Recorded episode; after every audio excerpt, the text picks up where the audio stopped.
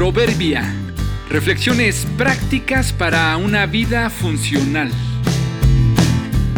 Enero 3.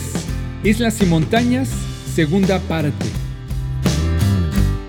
El pasado dejado en el pasado puede ser la estructura de un buen presente. Luego de pasar cerca de aquel islote cubierto de blanco y descubrir que su llamativa blancura era un falso atractivo, seguimos en la embarcación hacia una hermosa playa. De lejos observé una pequeña montaña multicolores sobre la costa. Parecía haber sido partida o rebajada de manera artificial, aunque por la posición en que se encontraba era obvio que su desgaste era producto de la naturaleza, el viento, las olas, los elementos en conjunto y su formación hace muchos años la posicionaron y la han conformado en ese lugar. En la parte superior tenía una no exuberante pero sí interesante vegetación. Algunos cuantos árboles, muchos pequeños arbustos, bastantes cactáceas de diferentes especies y seguramente alguna fauna también interesante que no alcanzamos a observar desde nuestra embarcación. De lejos se puede notar en esta pequeña montaña como en muchas otras que se hayan rebajadas o fracturadas, las diferentes tonalidades de piedras y tierra según sus épocas. En pocas palabras se puede observar con claridad un poco de su pasado y su formación.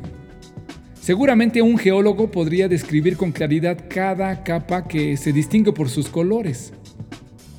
Me llamó la atención que en la parte más baja o más en el fondo del corte visible de la montaña, la tierra o la roca que se observa es negra o de un color oscuro.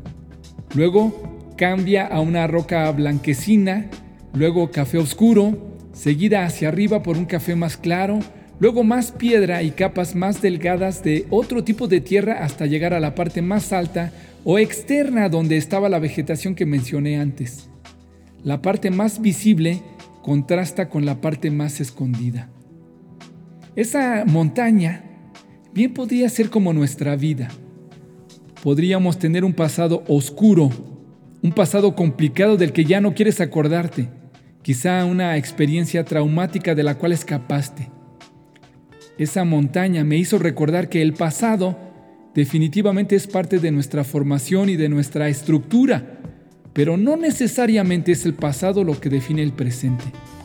Con la ayuda de Dios, con disposición y con los elementos a nuestro favor, nuestro presente puede ser fructífero, quizá no tanto como el de otros en otras circunstancias o lugares, pero suficiente, completamente funcional para ser bendición para nuestro propio ecosistema. No puedes eliminar el pasado oscuro ni tus malas experiencias, pero con la ayuda de Dios, tu pasado oscuro podría ser la estructura sobre la que te levantas para que hoy puedas bendecir y ser bendecido. De modo que si alguno está en Cristo, nueva criatura es.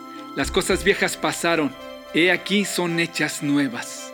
Segunda a los Corintios 5:17.